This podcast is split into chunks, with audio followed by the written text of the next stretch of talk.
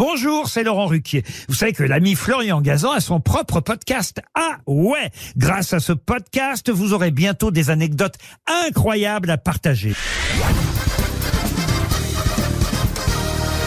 Salut, c'est Florian Gazan. Dans une minute, vous saurez pourquoi les chocolats dans le calendrier de l'Avent, c'est péché. Ah ouais?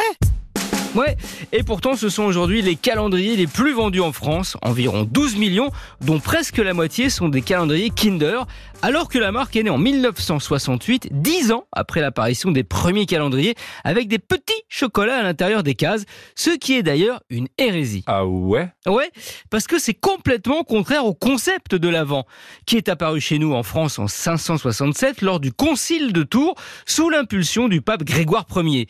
Il décide d'instaurer une période de 4 semaines avant Noël qui correspondent à l'attente avant l'arrivée du Christ. D'ailleurs, avant, ça vient du latin adventus, qui veut dire arriver. C'est au début de cet avant qu'on commençait la crèche. C'est les enfants qui sont chargés et on leur enseignait ainsi un truc qui se perd, la patience. En effet, chaque jour, ils devaient ajouter un et un seul élément de cette crèche, en finissant le 24 décembre par le petit Jésus comme dans les calendriers de l'Avent où on ouvre une case par jour et la dernière, c'est le plus gros cadeau du calendrier ou le plus gros chocolat. Ah ouais?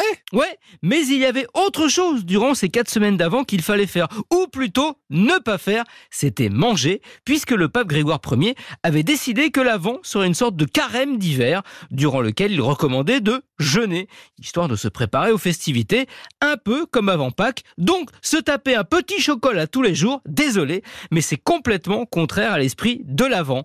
Quant au premier calendrier de l'avant, il n'est pas arrivé au 6e siècle, mais au début 20e, en 1902, à Hambourg, en Allemagne, inventé par un libraire. Et pour abréger les souffrances des parents face à l'impatience des gamins, ce tout premier calendrier commençait après l'avant, si je puis dire, puisqu'il allait du 13 au 24 décembre. Merci d'avoir écouté ce podcast. Retrouvez tous les épisodes de Huawei sur l'application RTL et sur toutes les plateformes partenaires. N'hésitez pas à nous mettre plein d'étoiles et à vous abonner. À très vite.